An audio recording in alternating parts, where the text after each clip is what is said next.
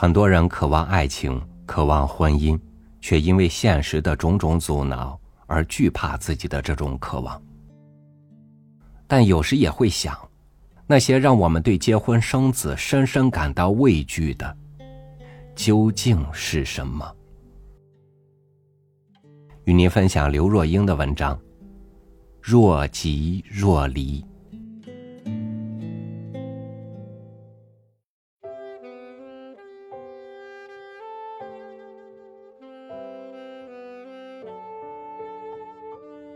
母亲是韩国华侨，中文程度自然及不上父亲。于是我看到，每封母亲写的信上都会有一个一个红笔圈着的错别字，那是父亲帮他挑出来的，然后又把信寄回给我母亲。我母亲收到后，都会在被订正的字旁写上一整行对的字。就像小学生被罚写生字，因此每封母亲的信都要这样两度一手。家书除了讲讲家中事，也是国文教材。父母两人如此不厌其烦，大约也是相互依靠的情谊。及至想到他们的离异，让我不禁鼻酸。据说他们从未吵架。我也好奇，每个人都好奇。他们从没吵过架，为何离婚？到了我自己谈恋爱，才有体会，不吵架的伴侣才是要命。父亲是一个过度幽默浪漫的人，天塌下来的事，他都可以一笑置之，以为有比他高的人先顶着。与错了一个字便会自行补写一行的母亲非常不一样。母亲不能说杞人忧天，但却事事要求尽善尽美。据大阿姨形容，母亲私底下对父亲还是那么一丝不苟的周到。当时父亲的办公室离家只需要走路五分钟。他中午都会回家稍事休息。如果母亲下午需要帮我们洗澡，他会把毛巾先垫在浴缸里，再用毛巾把水龙头包起来，这样放水的声音就不会吵到睡午觉的父亲。但午间无聊的小孩终究会吵，母亲就只好带姐妹俩去台湾疗养院旁的公园玩一个小时，这样父亲才能完全清静。但这种周到发挥到极致，就是两人的压力了。父亲回家进门不愿意脱鞋，对有洁癖的母亲是很大的威胁。但是她又不忍心改变丈夫的习惯，于是下班时间一到，她会沿着父亲从门口到房间的路线铺上毛巾，以防弄脏地板。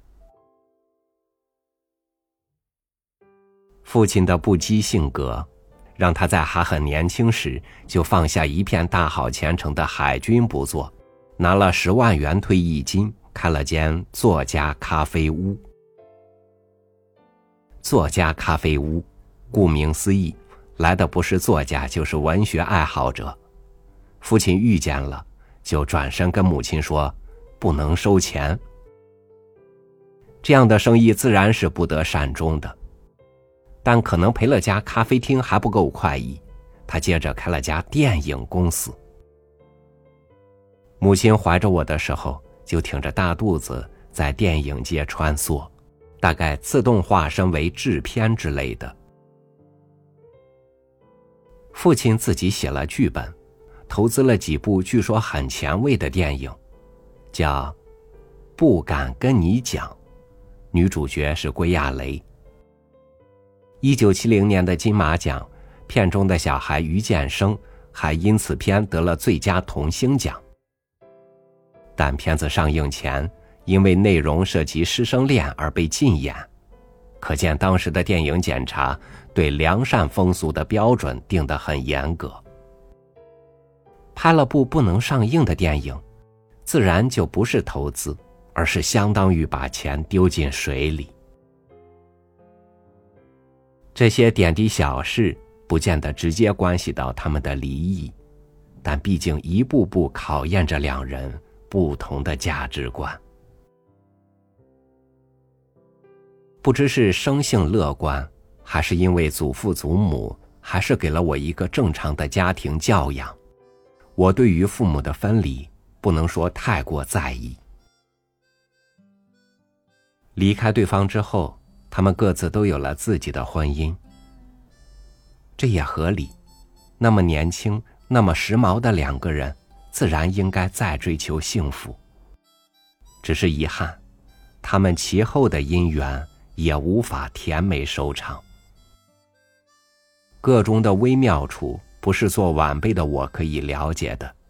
但这么多年来，我倒是没有在我父母口里听到他们对对方有任何恶言。甚至每一年父亲的生日到了，都是母亲提醒我们的。老家房子被所谓国防部收回后。爸爸只得独自搬出去住。公寓我找到了，也靠近老家，环境是父亲熟悉的。但对一个老男人来说，生活上的琐碎事打理起来较费周折。我打了求救电话给母亲。二十分钟内，他穿着短裤，带着一堆工具出现在父亲的新家。母亲戴上老花眼镜。没什么台词，动手帮父亲洗冰箱、刷地板。父亲站在旁边，福至心灵，突然说了一句：“树兰，谢谢你。”母亲头也没抬，都是为了我女儿啊。母亲的矜持是容易理解的，但那坚持周到的底下，也许还有点儿。曾经同船渡的情分，就这样，他们开始有了些交往。母亲不在台湾时，父亲会轮着搜集我的简报。我若是出现在电视里，两人会互相通电话，提醒对方收看。我离家时，我家里的除湿机要倒水，母亲会叫我父亲去。回来后，我会在茶几上看到即将离家的母亲留给父亲的字条，写着要他记得帮我开开窗，买点杂物什么的。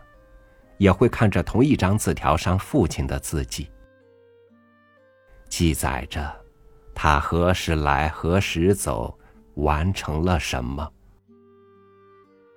当然，母亲依然偶有错字，父亲不订正了。只是私底下跟我偷偷笑。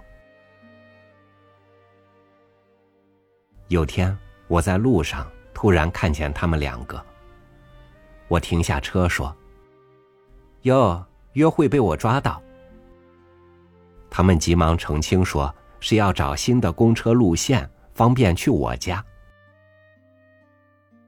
我远远的看着他们两个，有种时光倒错之感。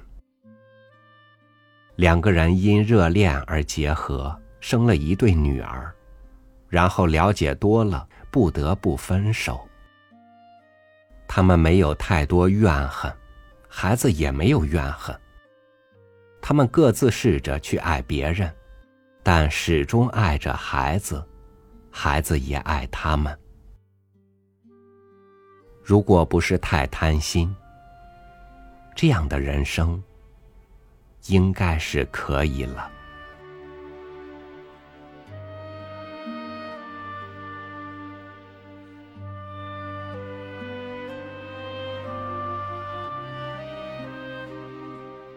人生很长很长，结婚可能只是人生的一部分。在时代的潮流中，越来越多人终究不知道自己真正想要什么了。